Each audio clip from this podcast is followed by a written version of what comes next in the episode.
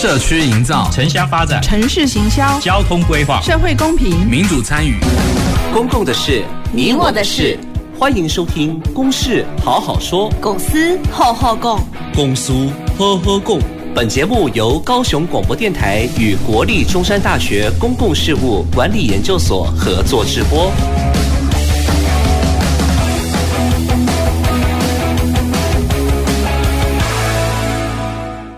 各位听众朋友，大家好，呃，欢迎收听《公事好好说》。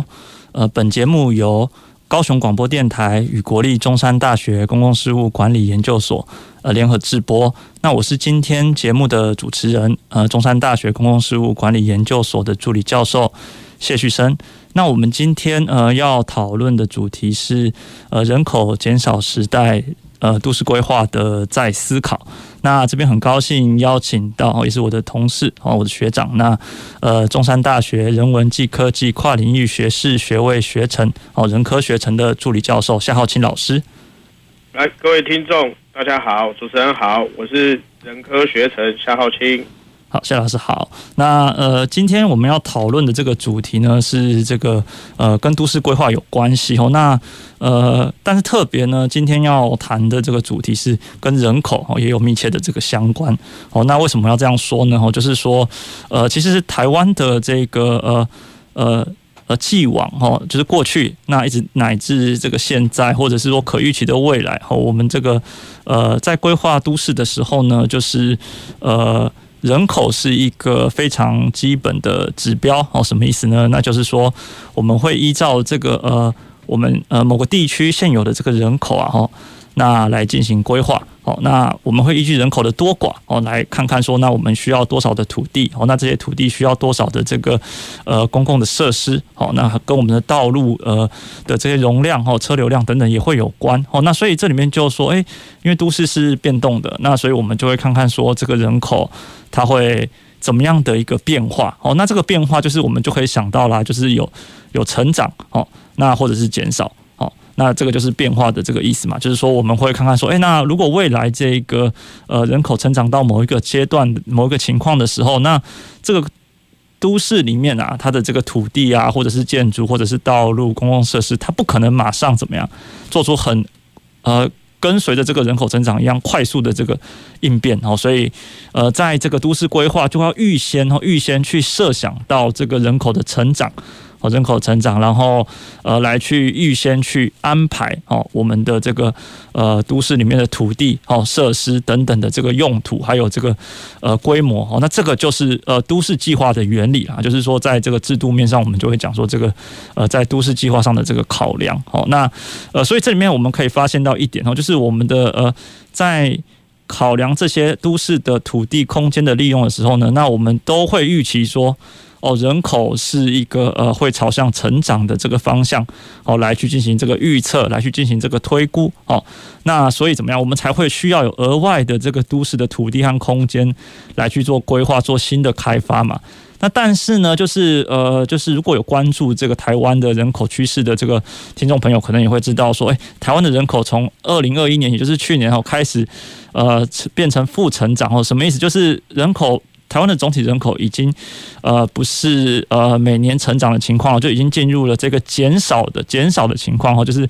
呃，这算是二零二二年算是第一年进入到这样的一个减少的情况。好，那所以呃，这里面我们就会有一个课题，就是说，那诶，那我们过去都是使用这个人口成长的角度来去思考都市的开发和空间的利用。好，那在这个人口开始减少的这个时代下，那。诶，我们的都市计划或者说我们都市规划要怎么去应应？好，这个其实是一个非常大的一个挑战哦。就是我们从日本的一个呃例子里面可以看到，日本从二零零八年就开始进入人口负成长的这个时代，所以他们对于这样事情其实是非常重视，也有很多的思考和这个呃理论和概念的这个提出。所以，我们今天的主题就是说，那如果今天这件事情已经开始发生在台湾的话，哦，那诶，那我们应该。要怎么办？哦，那这个就是呃，我们今天要讨论这个主题它的呃重要性所在。哦，那所以这边呃，我想先请教这个呃，我们的来宾哦，夏老师哦，就是说，诶，我们过去在人口成长时代啊，就是呃，我们都市规划就是在做这个都市计划的时候，有哪一些重点哦。那以及就是说这样的一个过去的我们采行的一个方式啊，就是放在现今这个时时候，或者是说可预期的这个未来，它会碰到什么样的一个问题？哦，那这边请夏老师跟我们分享一下您的观点。好，那其实哈，我们从这个法规的角度先来看，这个什么叫都市计划？好了哈。那根据这个都市计划法第一条哦，它其实讲说制定这个都市计划法，出它的目的啊，是为了要改善居民生活环境啊，并且促进市镇相接有计划之均衡发展啊。那另外呢，在这个第三条，它是提到说，本法所称之都市计划啊，系指在一定地区内有关都市生活之经济、交通、卫生。保安、国防、文教、康乐等重要设施，做有计划之发展啊，并对土地使用做合理之规划，所以其实呢，就呼应到哦，这个主持人谢老师刚刚前面所提到的哈，那都市计划呢，其实过去在因应这个人口不断成长，或者是假设人口一直在成长的这个情况之下啊，我们希望可以提供人们足够的地方，让他过他的生活。或者是去经营他的产业，好。那另外呢，就政府的角度来看，他希望能够提供一些良好的公共设施，好，来提升人民的生活品质，好。所以基本上呢，过去的这个都市计划哈，大概就是在这个呃以促进经济成长为目的，还有安置人口哦这两个重要的这个取向，哦来进行规划这样啊。所以呢，我们可以看到在都市计划里面会特别强调。几件事情，一个就是公共设施的提供，那一个就是土地使用管制的事情。好，那在这个过去哈，因为人口不断成长，我们就认为说，哎，应该要为这些成长的人口来提供哦更多的空间，或者说更适合的哦这个公共设施来满足他们的生活品。好，所以基本上来讲呢，很多时候哦，我们是在做一件事情，什么事情呢？就是破坏一些既有的空间。啊，来实践我们空间的愿景啊！各位可以想象一下啊，过去我们这个在经济成长的时期，有这个十大建设哦，或者是说类似像这种呃都市计划区里面的公园开辟哦，或者是说像外围的这个呃都市外围的工业区的开辟，它很多时候其实都是在破坏我们既有的一个空间的样貌。比方说，过去那些地方，它可能曾经是这个农业地带啊。就是做农的哦，或者是农田，但是为了因应啊这个人口的成长、经济的发展，所以呢，它被开辟成为这个工业区，或者是所谓的产业园区。哦，那这些东西呢，其实都是我们规划者或者是这个执政当局哦，对于未来城市的发展有一个想象。那这样的想象呢，我们要去满足它的时候，我们要去实现这个梦想、这个愿景的时候，就必须去破坏这样的空间了。哈。那这个是过去我们这个规划哈上面的一个做法，嗯，那所以可以来这样讲哈，就是说，呃，因为都市呢是这个经济成长的动力，哦，所以呢，其实很多时候都市会吸引更多的人前来，哦，那我们会知道很多过去哈，就是大概在我们的父亲那一辈啊，或者是祖父那一辈，很多的人会从这个乡村啊，为了找找寻这个生活的机会，哦，工作的机会而涌入都市。那各位可以想象，就是说这样的融入啊，会让这个呃都市变得比较拥挤啊，或者是说密度变高啊。那为了疏解这样的状况呢，都市就会不断的长大，不断的长大。那在这样的长大的过程当中呢，当然哈，它就会往我们都市的边缘哦，慢慢的去发展，发展，发展哦。不管是有计划式的发展，还是无计划式的发展。那在对于这个无计划的发展的部分呢，我们会称它叫做这个所谓的蔓延。哦，都市的蔓延，那我们可以想象哈，在一个呃既有的都市里面，它的蔓延可能是就是不断的从边边哦，都市的边边开始往外长，往外长，往外长，好像是那个蚕呐在吃的叶子哦，慢慢的把你叶子咬出一个痕迹一个痕迹。OK，那为了要让这样的地方的生活环境品质变好，也许我们会去修订都市计划啊，让这个都市计划的范围变大哦，然后再去提供它公司，所以都市就越长越大，越长越大。但是呢，就像刚刚啊，主持人谢老师提到的事情是，如果今天人口不是一直成长的话，那么这样的问题、这样的蔓延还会持续发生吗？啊，这第一个提问。第二个问题是说，如果人口是呈现负成长的时候，那这样的蔓延停止了，它接下来的想象会是什么？好，那这就是今天我们可能待会哈会来做讨论的地方。这样，好，这样。好，谢谢夏老师哦。那夏老师，夏老师提出了呃非常关键的一个问题哦，就是说呃在这个人口成长时代哦，也就是过去哦，过去二零二一年以前哦，那呃在这样的一个情况下，都市的呃发展哦，那。产生了一个现象哈，叫做这个蔓延哦。刚刚夏老师所提到的这个蔓延，它会向周边进行这个哦，就是原有的这个土地的样貌、空间的样貌进行这个侵蚀，来达到呃，就是呃这个土呃新的这个呃使用目的的需求、新的需求哈，因应新的需求来去呃在空间上进行一些实践哦。那可能是开发的行为，可能是利用土地的行为哦。那接着就是说，那好，那就是在人口呃这个呃成长停滞的时候呢，那这些空间呃零星的空间应该要怎么办呢？就是说，如果在过去一直持续成长的情况下，那我们可以想见这些蔓延的这些在外围的这些蔓延的零星的这些使用，会随着成长慢慢的补起来哦，也就是说，它慢慢会形成一些聚，其实一开始是零星的开发或者零星的使用，但是随着这个人口成长。它是有机会慢慢的去呃形成一个聚落，或者是形成这个呃聚聚集人们聚集的这样的一个地带。那这样的话，土地的呃利用可能就会是比较有效率的，因为呃我们在呃某一种土地的这个使用是很难单独存在，因为我们可能就会都需要怎么样？就有人的地方就会有各种的需求哈，包含这个呃公共设施基盘建设好的需求，还有日常生活所需的各种。好需求，我们可以知道，我们一场一天所需要的这个东西，都是要来自呃各种的这个服务，他人提供的这个服务。所以，呃，所以照照，如果是成长时代下的话，那这些东西其实可以不是一个太大的这个问题哦。除了这个自然环境的破坏以外，哦，那所以呃，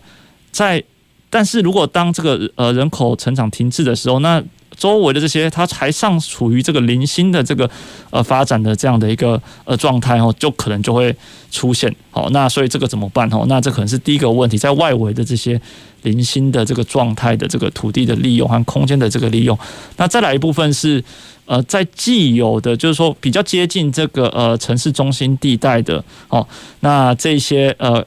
土地和建筑的这些利用，那在人口减少时代下的时候，它也有可能怎么样，就会出现这种呃闲置的这个状况啊，或者是这种呃有出现空地，或是旧的建筑物拆除之后没有被重新利用，因为人口这个成长的这个停滞，那需求减缓的情况下，就会可能会有这样的一个情况出现。所以，如果把这个概念呢，刚刚讨论的这个概念放回到就是台湾的这个现状，哦，以及未来的预测，那根据我们的呃。呃，国发会哈，就是呃，我们的这个政府的这个国国发会对于台湾呃人口的这个推估啊，哈，就是呃，在二零七零年，也就是五十呃五十年之后哈，那根据目前现有的人口金字塔的结构来去做推估，也就是呃，对于出生率哦可以进行推估，对于人们现存人口的这个哦各年各年龄阶层的死亡率也可以进行推估。好，那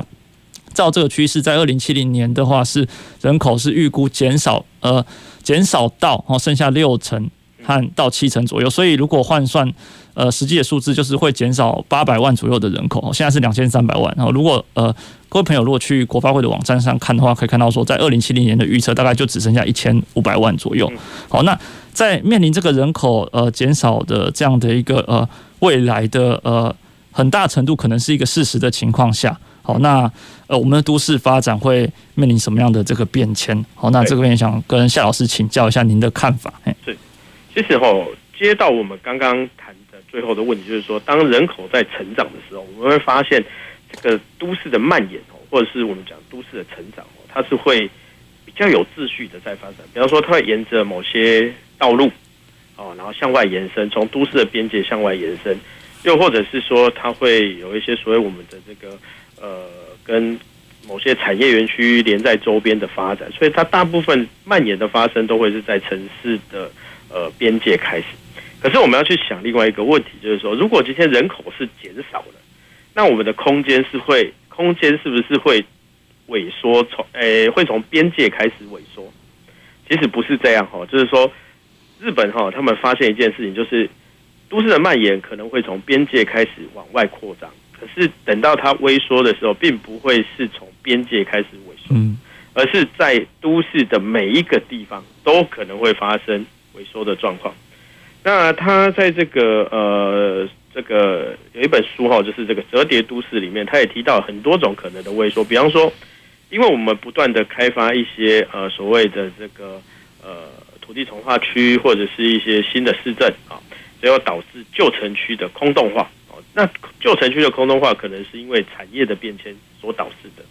那另外一个呢，因为人口的这个变迁所导致的，比较像是，比方说，呃，都市外围的住宅区哦，因为他的这个孩子长大了，那搬去某个地方，那但是原本住在那里的人他也变老了，所以他必须离开他原有的居住地，然后去跟他的孩子一起住，所以这时候他的房子就空出来了。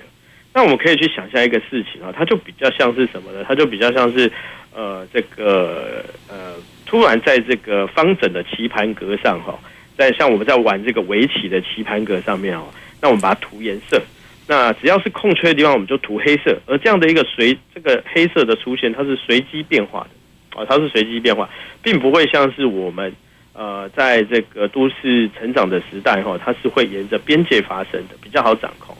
那在人口减少时代啊，都市发展变迁的第一个特征，大概就是很随机的发生这种所谓的萎缩了啊，萎缩的地方是很随机的啊。那另外一个事情呢，就是说，呃，很多人都持有土地这件事情，因为在都市成长的过程当中，哈，为了要让我们的这个经济可以快速的成长，啊，为了要让产业后有这个动力来源啊，所以呢，我们也把这个。这个土地哈，做了很多的细分。那每一个人为了要安居乐业，他就会去贷款买房子。那去贷款买房子呢，他就必须偿还贷款。那他要偿还贷款，他就必须加入这个经济市场，哦，对不对？他就要去用他的劳力去换取所得，然后去买这个房子。好，那但是呢，这个也为这个人口减少时代带来一些麻烦，就是诶，因为每一个人都拥有土地，或者说大多数人都有土地，又或者说土地被许多人不同的人所持有。所以在做这个土地规划的时候呢，就会面临到很多不同这个所谓利害关系者的这个意见哦，所以呢，这变成说这个呃各自的考量都不一样哦，所以我们要再像以前那样去做所谓的整体规划，其实是有困难的哦。所以稍微归纳一下，就是说，哎，在人口时代哈，这样的萎缩哦，或者说土地使用。变得比较呃，这个没有像之前的那么密集的状况，它可能是随机发生的。那另外一个就是说，因为哦，这个持有土地的人很多，所以任何的这个总体规划其实都面临到一个考验，就是你会面对很多的民意，所以呢，这种民意又都是不一样的情况下，你很难去替他们提出所谓的大愿景。哦，这大概是在这个人口。呃，开始出现下降的时候的这个都市变迁的一个特征哈。好，谢谢夏老师。那这边呃，我其实也有一些这个相关的一些看法哈。那就是呃，在这个呃人口过去成长的这个情况下，就是都市的运作哈，就像呃，如同刚刚夏老师所讲的，就是呃，人们在。呃，为了追寻这个呃自身的目标的情况下，好，那进入到都市，那可能会需要这一个安顿他的这个居所，好，那所以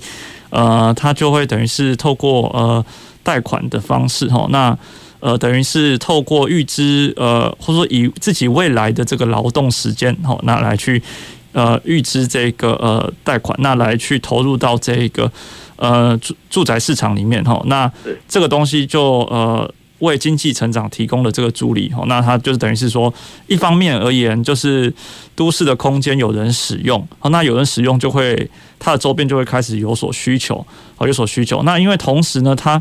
因为它的这个居住进来之后呢，就是呃，它等于是它已经像刚刚讲，它用了这个未来的这个劳动时间来去换取它的这个居所，所以它必须要去投入到工作里面。那这个就带动了这个呃资本市场的这个对，没错，带动产业的发展，因为。他不得不为这个预支做一个偿还嘛，所以他可能就是透过工作赚取金钱之后，然后他再把这个赚来的金钱，就是呃投回到这一个呃资本市场里面。好，那这就带动了这一个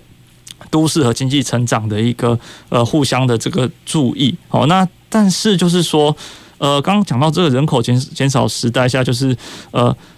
我们可以一部分也可以预期说，现在来讲可能呃并不是那么容易预见，但是如果持续在人口减少的状况下，哈，就是假设在未来的某一年，已经人口减少已经持续某一段很长的这个时间，好，那呃我们可以大家可以预期到说，那现存的这个人口，他们可能就是呃他们的这个呃已经偿还完了这个呃他预支的这个未来的劳动时间，也就是说他把贷款呃都还完了，所以他其实就并没有。那么的呃，需要把他的这个呃劳动力，还有他的这个呃金钱投入到这个呃都市的这个资本市场里面，那这里面都市就会开始呃没有那么大的土地和空间的压力，所以可能就会开始形成这一种，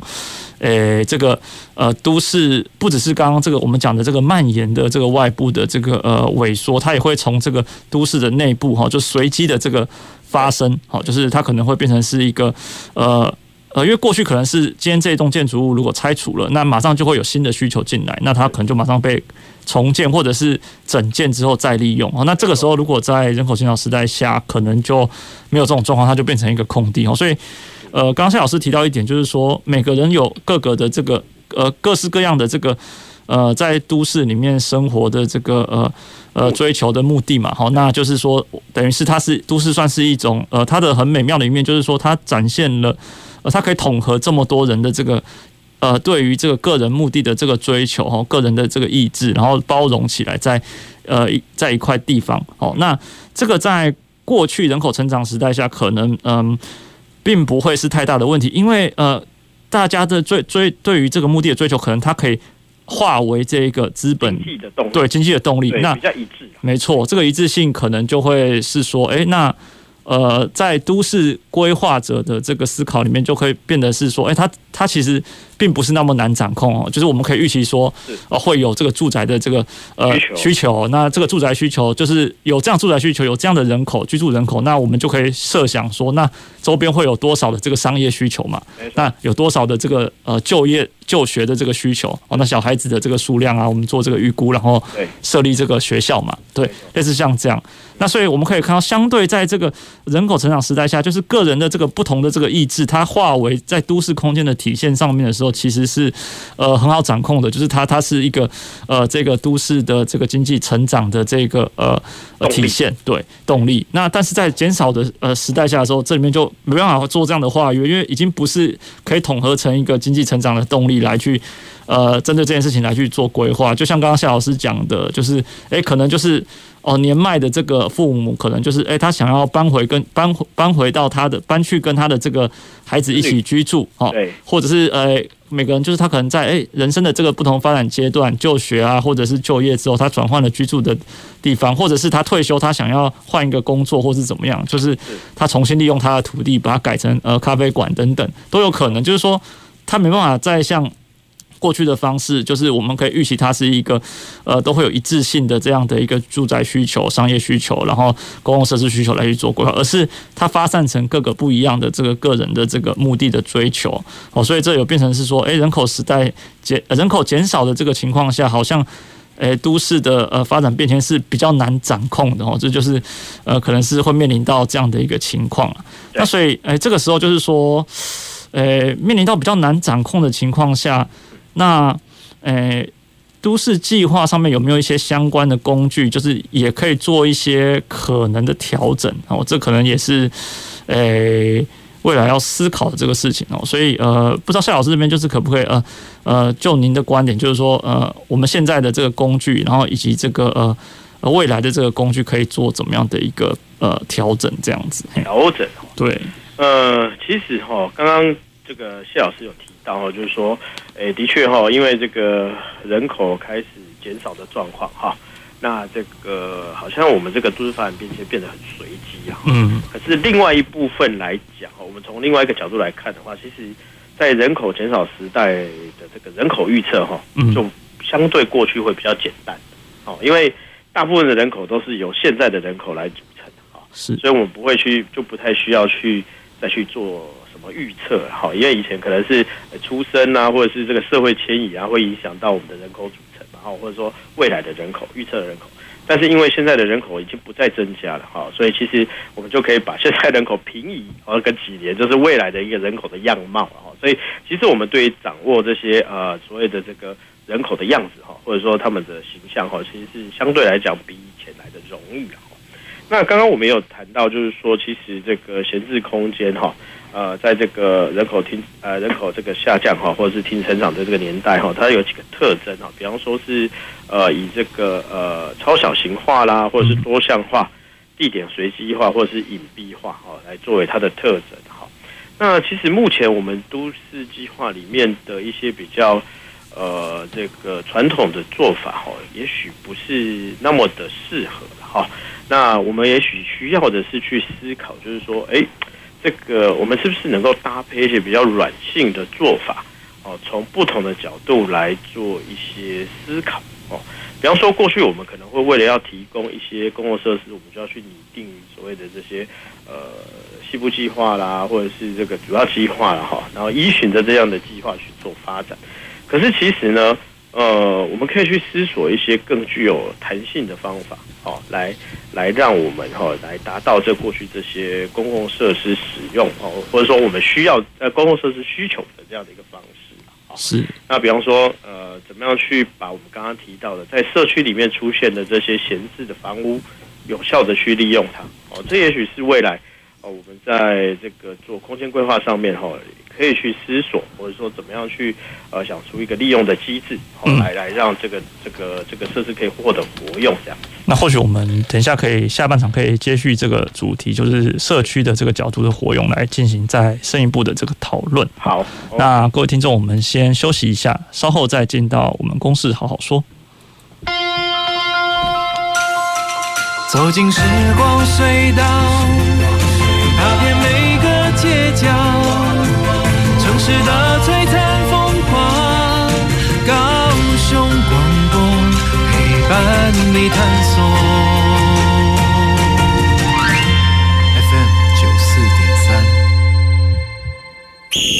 减碳生活运动开始，再升职要，环保快要，脚踏车，脚踏车，脚踏车嘞？报告班长，脚踏车被它的主人骑出去了啦！减碳生活新主张。平时节约用水用电，多走路或搭捷运、公车、脚踏车等绿色交通工具。上班时可使用双面列印或再生纸影印资料。休息时间电脑开启省电模式。这些小动作都可以让地球更健康哦。节能减碳运动，生活处处可行。高雄九四三邀您一起来。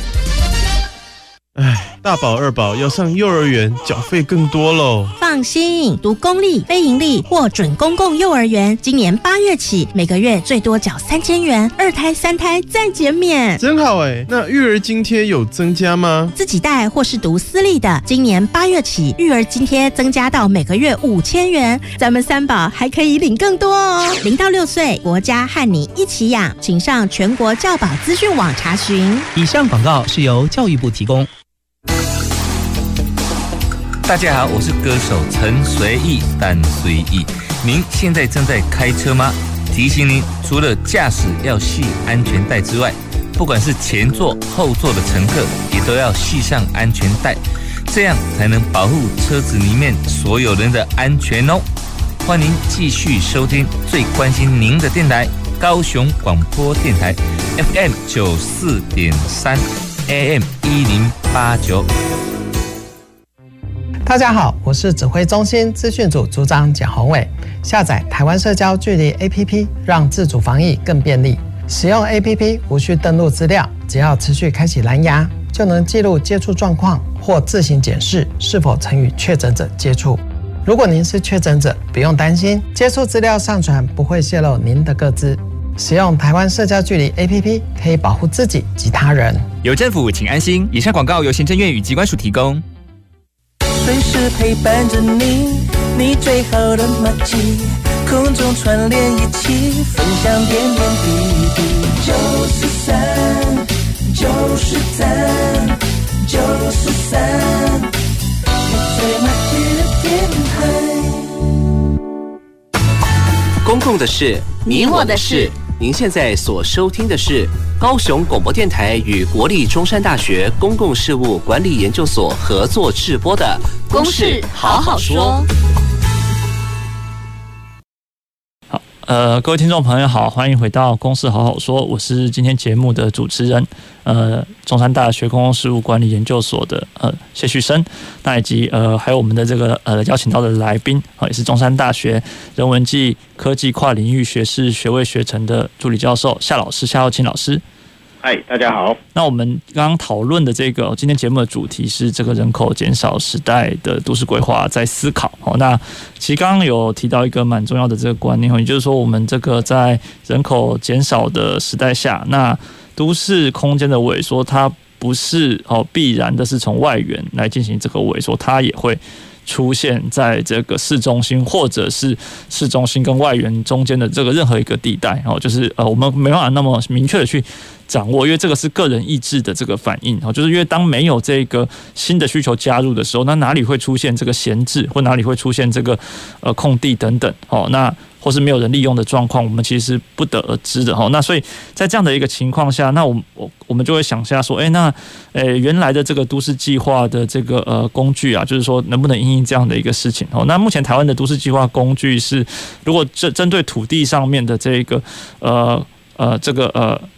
的一个管理上面，我们是使用这个土地呃使用分区管制啊，也就是说每一块土地上面，其实呃政府都会规范说这一块土地上面它是哪，它可以容许哪一种用途啊，就是说商业区呢，还是住宅区，或者是工业区啊，或者是公共设施的这个用地哦，包含道路也是公共设施的一种，来去安排这个哦都市的这个和谐的运作。好，那但是这个时候呃，我们就可以设想到说，哎，这个其实是一个怎么样，就是。我们对于一个未来的一个呃都市的一种呃理想的一个期待或者是预期，好，那这个在呃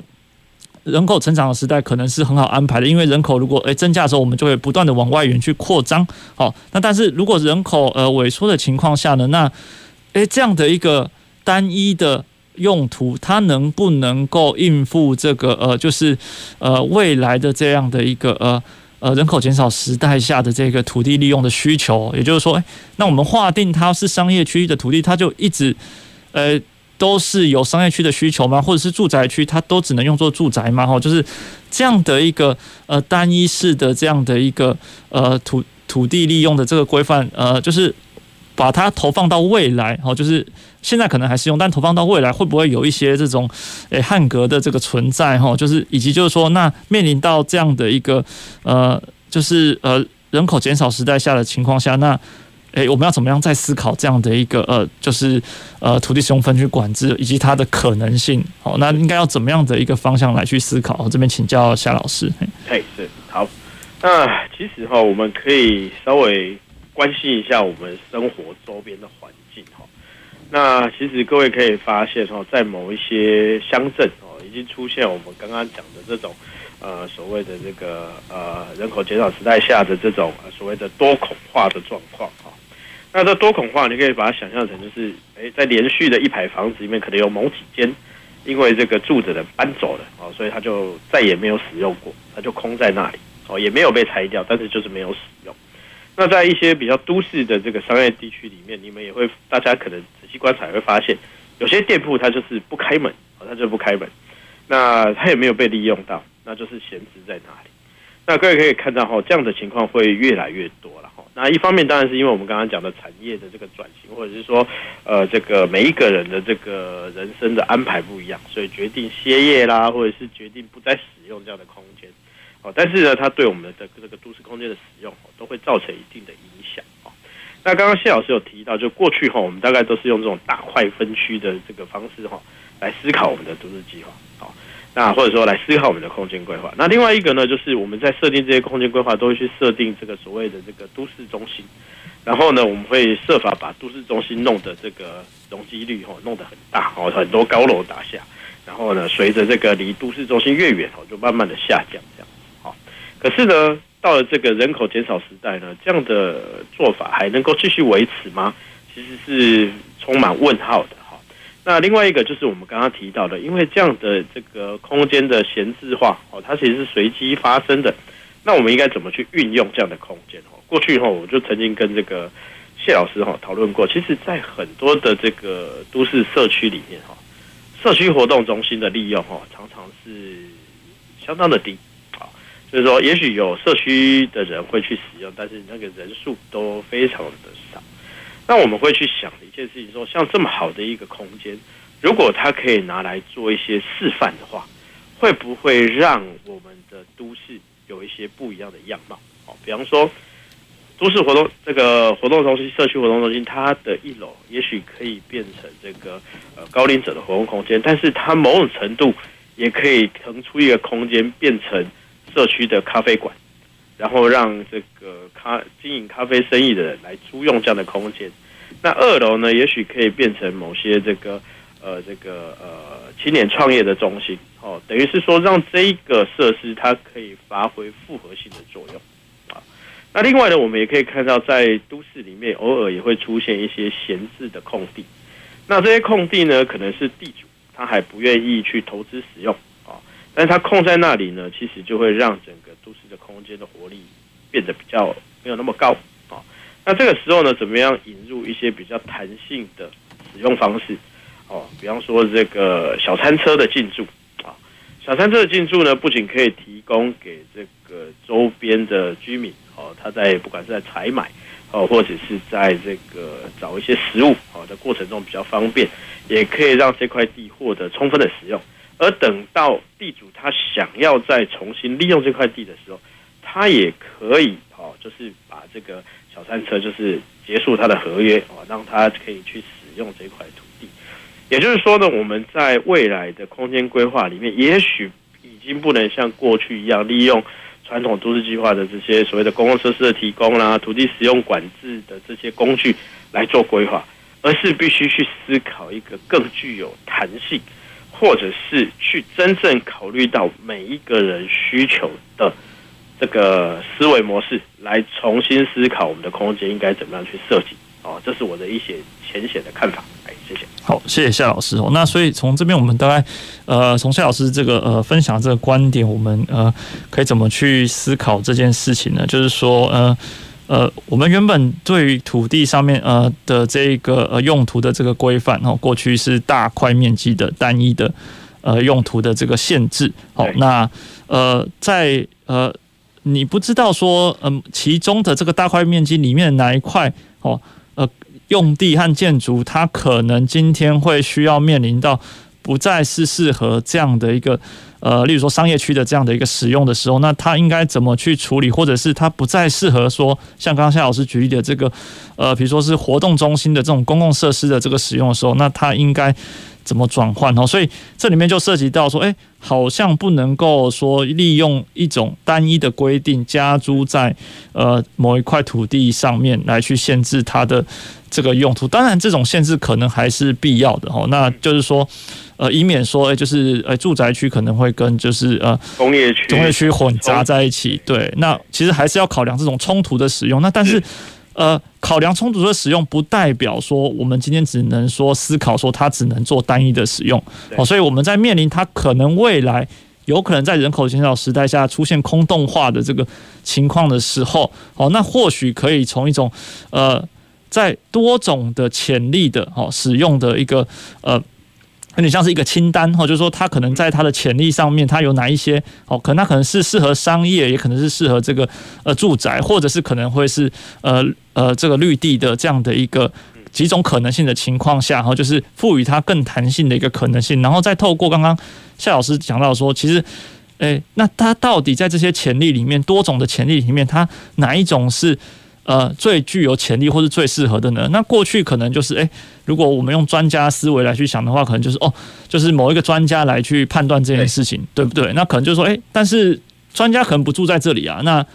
到底就是他的判断是不是真的呃能够符合就是这个地区的或者说这个社区的呃民众的这个需求哦？对，那可能就很难说，有可能呃有可能判断正确，也有可能不是这样子。但这个是结果论啊，但是还有一个是过程论哦，也就是说，诶，这个决定就是会影响到当地的这个居民。那呃有没有可能是由当地的居民来去呃透过共识的一种呃就是呃的一个呃。呃方式来去好讨论出这样的一种呃哪一个是呃更适合的最适合的这样的一种潜力的用途。好，那这个讨论出来也不代表说哦，它今后二十年、三十年就是不能够变动，或者是要等到呃计都市计划做一个呃全盘的修订才能够变动，而是。它或许在未来也可能因为这个呃社区的居民的需求的变化，或者是有新的人加入到这个社区里面来，或有原本的人移出去的时候，那可能这个需求就会不同嘛。那这时候可能就可以重新再去开启，就是说它的这个用途转换的讨论。好，那这个其实或许这样的一个方法，可能诶可以因应到说，诶我其实我们不知道说哪一哪一块土地哪一个建物，它可能在未来会面临这个呃闲置。的这个状态的一种呃思考的一个可能性哦，那这里面其实呃也会涉及到说呃我们如果持续再去讨论这种呃这种多孔隙化的这种呃可能性的时候，那其实也会涉及到诶我们的这个呃规划的这个呃。呃，过去可能是一种呃蓝图式的规划哈，对，就是我们可能会呃预期哦，就是未来三十年、四十年后的一个都市理想的这个样貌哦，那来去追求它哦，来去慢慢的去朝向它，因为它不可能马上的达到哦。例如说，我们今天规划一个一个都市，它可能怎么样？它里面有很多的这个公共设施哦，它不可能一次的都把它完成，或者是道路也不可能一次的都建成哦。那所以慢慢逐步的去朝向这一个。当初规划的这个蓝图，但是我们也可以设想啊，就是如果他最终真的完成了，他他福音，他他满足的这个呃蓝图是一个三十年前的一个呃状态的这个想象，那他到底真的还能适用吗？就是呃，例如说，就是呃，以日本为例，它在一九呃。呃，六零年代和七零年代，慢慢这些超级市场的这些出现哈，其实呃，它破坏了原来的这种呃单一式的土地使用的这个呃需求哈，因为它可能什么都有啊，就是对它可能有小型的这种商业区可以提供的这种零售的，但也有所谓的这种呃，比如说这种诶，比如说我们讲的这种呃 DIY 的这些哦，就是工具的这些东西的一个贩售。我们就拿小北百货来，小北百货哈，对，就是说其实小百货如果出现的话，那其实你可以看到说，那诶。那很多的这个我们当初规划好的，在哪边是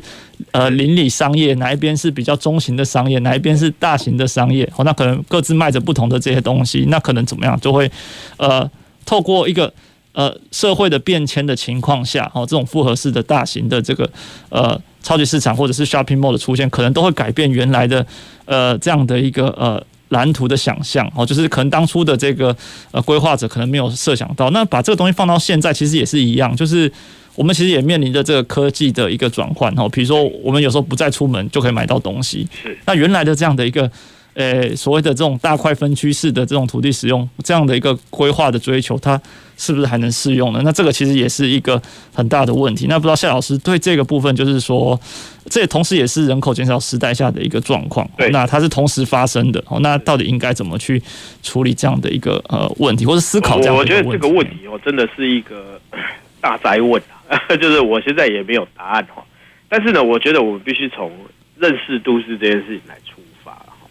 也就是说，像刚刚谢老师谈到哈，过去的都市在这个人口成长时代哈，它的确是一个比较经济导向的一个一个一个一个方式在做发展哈。那所以。每一个人呢，都来到了这个都市，他的目的大概就是为了谋生哈。那为了谋生，进入这个市场，那市场，然后再跟这个房地产的关系，或者说跟各个产业产生关系，然后在这个地里面打滚，然后慢慢的过了三十年之后，他退休了，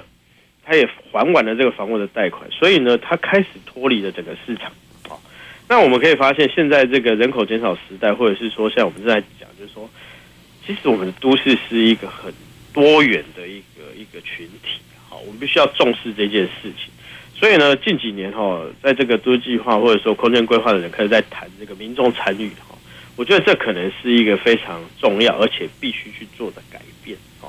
那当然，目前在我们的法规里面有这个所谓的公开展览或者办些这个座谈会啊，或者甚至公听会这些方式。不过呢，其实都还不够落实哈。所以我觉得，呃，空间规划或者是都市计划，它在这个人口减少时代，它必须要更认识到都市其实不是像过去那样，就是一个人说了算，或是专家说了算的状况。它反而必须要开始真正的去探查现在都市的多样性到底是什么啊。那再来呢，可能就是要去确认到，就是说这些人他未来哦，他他的未来，或者说他对于他日常生活的想象到底是什么？哦，真正的把这些使用者，或者是说把所有权人的意见纳入考虑，哦，那这个才会让我们的这个计划哈，来看这个呃人口成长时代哈，会有这个彻底的不同啊。这是这个第一个，大概就是重视这个多元性的这个部分。那再来呢，可能就是对于每一个人的这个。意见哦，我们都必须要去聆听啊！所以我们常常在学校会讲哦，规划者的这个角色哦一直在转变哦。从过去的是这个只有规划者是专家，到现在哦是每个人都是专家哦。你看晚上的那个电视名嘴，每个人都可以讲空间规划。那在这样的情况之下呢，的确每个人都可以是专家，但是呢，那到底这句话专家要干嘛？哦，那我我的讲法是说，我们会变成一个比较像是陪伴者。哦，或者是说跟他们一起去思考这个城市到底应该变成什么样的样子的人，好，也许我们多读了一点点这方面的知识，那我们可以利用这样的知识来跟他们做讨论、做互动。所以，我对于说，呃，现在的都市计划应该要去，呃，办除了办公听会、座谈会这类型的活动之外，我非常的建议应该多办一些这些所谓的市民愿景工作坊。嗯啊，那很多时候有很多的人也会觉得说，啊，这工作坊就是。这个合个言而治的一个场所哈，但是如果你连合个言而治的场所都不给他的时候，你怎么有办法去整合那个多元性？或者说你怎么样在多元性里面找出共同的东西，来打造一个对大家都好的生活环境？好，我当然是觉得说，这个可能是在人口减少时代下哈，我们应该去做的一些调整跟改变，这样啊，是。谢谢夏老师。那呃，这里面其实呃，让我就是有所启发到一个非常呃，觉得呃，就是可能的一个想法哦，就是说过去在呃蓝图式的呃整体大块面积的这种呃都市的规划的角度下，就是导入民众的参与哈，就是呃，就是每个人的这个意见哈，就是要包纳进到这样的一种。这么大规模的这个呃土地的这个计划，赋予它的呃类型使用的限制上面来讲，其实是蛮困难的。这个就是在刚刚夏老师提到说，其实我们现在其实也是有像是公听会啊，或者是呃民众陈情意见的纳入到都市计划里面，其实但是它的效果其实都是稍微比较薄弱的哈。那这里面。也是它的本质上的限制，或许就是或许就是说，因为就是因为面临到一个呃这么大面积的这样的一个呃那么长远的这个未来的呃就是空间上的一种呃未来的想象，那个人的这个意见真的是非常难以纳入到这样的一个这种计划里面来。那其实，在如果在转变的情况下，在人口呃减少时代下，这件事情反而可能会是一个民众参与。制度建立的一个契机，然后就是说，因为呃，刚刚讲到说，在人口减少时代下，这种非常长远二三十年的这种呃，对于这个未来的某一种单一的图景的这种想象哦，其实不太再适用了。哦，那我们要面临的是各种可能小块的出现的零星的这种呃空洞化的现象。其实它可以回归到说，呃，都是就是规划者的角度，可能就是说，我们呃排除掉一些不可能的这种使用。好，那辨识出这一块土地的某一块土地的潜力。那当这个空洞化发生的时候，那呃就可以回归到说当地的这个呃居民的这个呃参与来去决定说，在这些潜力之中，那应该要朝向什么样的这个土地要朝向什么样的一个发展？好，那。在这种小规模的情况下，其实就非常适合在社区的尺度或者是地区的尺度来去采纳这个民众的意见，或者是说整合民众的这个意见。好，所以这个时候它可能会是，虽然人口减少可能是一个呃，马上联想到是说，诶，经济的这个呃影响啊、冲击啊，或者是什么，那但是它其实也是呃带来一个，就是或许是说在。呃，规划一个更弹性的都市的呃一个转换的一个契机也不一定。好，那这个呃可能是未来还有非常多的讨论的这个可能性。哦，那这个也是未来的这些课题。好，好，那最后这边我也想要请教夏老师，就是说，呃，其实刚刚有提到的这个。呃，资本跟空间的关系，哦，资本空间关系，就也就是说，在经济的成长时代，在人口成长时代下，我们都会知道说，呃，就像您刚刚说的这一个呃呃资本，好，资本和呃这个住宅的哦，这个相互这个呃支持成长的这样的一个呃动力。好，那打这样的一个动力打造了都市，好创造了都市，那好像就是说那哎。诶还有一个所谓的资本，它不是呃跟金钱跟货币那么有关，然后是社会的资本。哦，那这个社会资本好像在这个呃弹性的比较弹性的去呃规划都市的时候，包含说诶人口减少时代下，哦怎么更弹性的规划都市，或者是说当一些外在的冲击发生，哦比如说人口减少，它也是一种外在的冲击。哦，那但是呃。像是灾害哈，或者是说这个呃重大事件的一些发生人，它可能也是一个呃比较大的这个影响哦。那这时候可能就我们也会需要仰赖这种社会资本的这个支持。好，那这边我也想要呃请教谢老师一下，就是说，那如果把社会资本放到空间跟资本之间的关系里面来，也就是说放到都市哈跟这个钱呃呃钱的这个好。货币的这个经济成长的这个关系里面，那可能会能够有什么样的一个呃促进我们都市发展的一个，或者说呃就是协助我们形塑都市的这样的一个可能？对，呃，其实呃大部分来讲啊，我们会希望就是利用这样的一个呃空间资本哈，来去把这个社会资本哈来带动起来，或者说把它连接起来哦。那如果我们再回到刚刚我们谈的这个活动中心为例好了哈，那其实社区里面的活动中心哈是这个公部门哈这个投资或者说新建的一个很重要的设施哦，但我们常常可以发现它的使用的效率没有那么高。那其实呢，从这个在这个人口减少时代，我们可以去探究一下，就是说为什么大家不去使用这样的一个公共设施？嗯，好，那他们到底希望公共设施？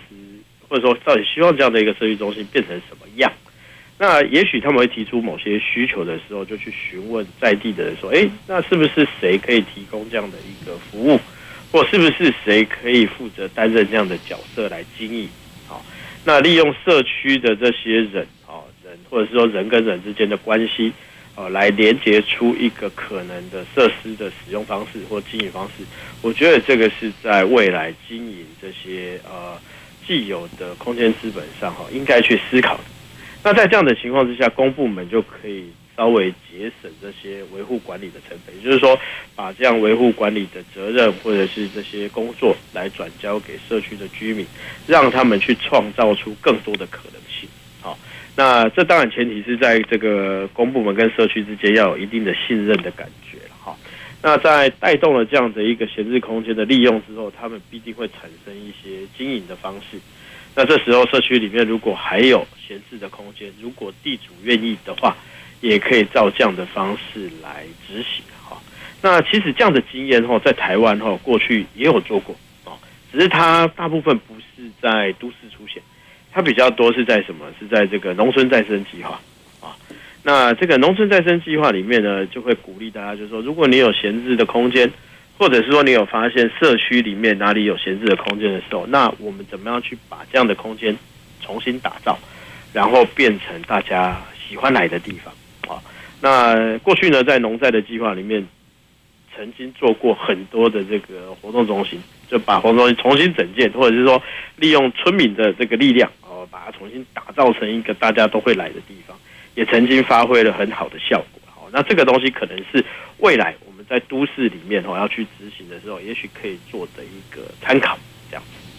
嗯，好，谢谢谢老师。所以呃，这边我们也可以知道说，好像我们必须要转换一下这个思维哈，就是说从过去的说，诶，由政府或者专家单方向的给予哦某一种。呃，特定的设施，或者是认为说，诶、当地的一个呃需求是什么，然后予以提供的这样的一种思考方式，转换成一个呃，就是有点像是共创的一个方式，然后就是说，嗯、可能是由这个呃，透过社会网络的这个关系，刚刚讲的就是说，哎、可能是不只是说社区跟政府之间的这个协作的力量，也包含。社区哦，居民之间哦，彼此的这个呃人际的这个网络，都是社会资本的一环哦。比如说，呃，过去可能就说，哦，我们提供一个空间，那诶，为什么民众呃不这样不不照这个我们设想去使用呢？哦，那可能就是这里面就面临到很多的困难。那如果利用这个社会资本情况，可能就会重新去思考哦，就是说，诶，那在这个社区里面有没有什么？人是对经营这样的一种空间是有兴趣的哦，或者是说谁的专业是什么？那这个可能是政府方面可能不知道的，但是社区本身可能透过社会网络的关系是可以去知悉这件事情的。那透过这样的一个呃本身既有的这个资源的一个互相的一个资源下面，可能。可以对于空间的这个呃共创来去呃提供一个呃更有可能经营下去的方式啊，这个也可能是说我们现在常常也会讲说这个，诶，就是我们有时候也要避免一些蚊子馆的这个产生嘛，对对，哦，所以其实呃这也算是一个很重要的一个课题了。对，其实其实我觉得以目前台湾的这种呃不管是空间资本还是嗯这个社会资本来讲，其实都发展到某一个成熟的阶段的啊。所以其实我都觉得都市规划哈，应该或者说空间规划的人都应该去学管理学，对，嗯，那从管理的角度哈来去活用这些已经寄存在都市里面的资本，我觉得才是重要的事情，而不是不断的去提供资本，创造一些这个所谓的这个内需市场啊，比较不像这样子哦，比较需要的是怎么样去把这些既有的东西好好的来活用，来改善社区的生活品。我觉得这个才是呃要努力的方向哈。是因为这其实也是跟这个呃人口变化的这个趋势是有关，就是内需的呃时代可能已经慢慢的减少。那如果我们透过这个外来需求的这个挹注的话，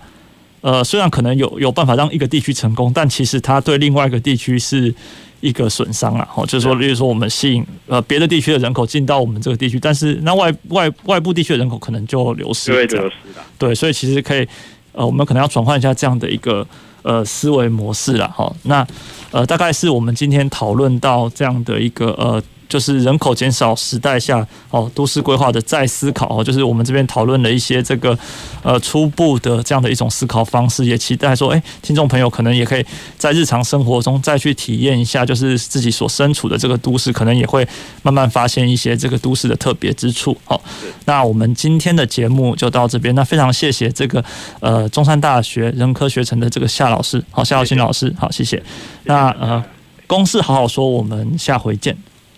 好，拜拜，拜拜。公事好好说，节目由高雄广播电台与国立中山大学公共事务管理研究所合作制播，每周一下午五点三十分进行到六点三十分。谢谢您的收听。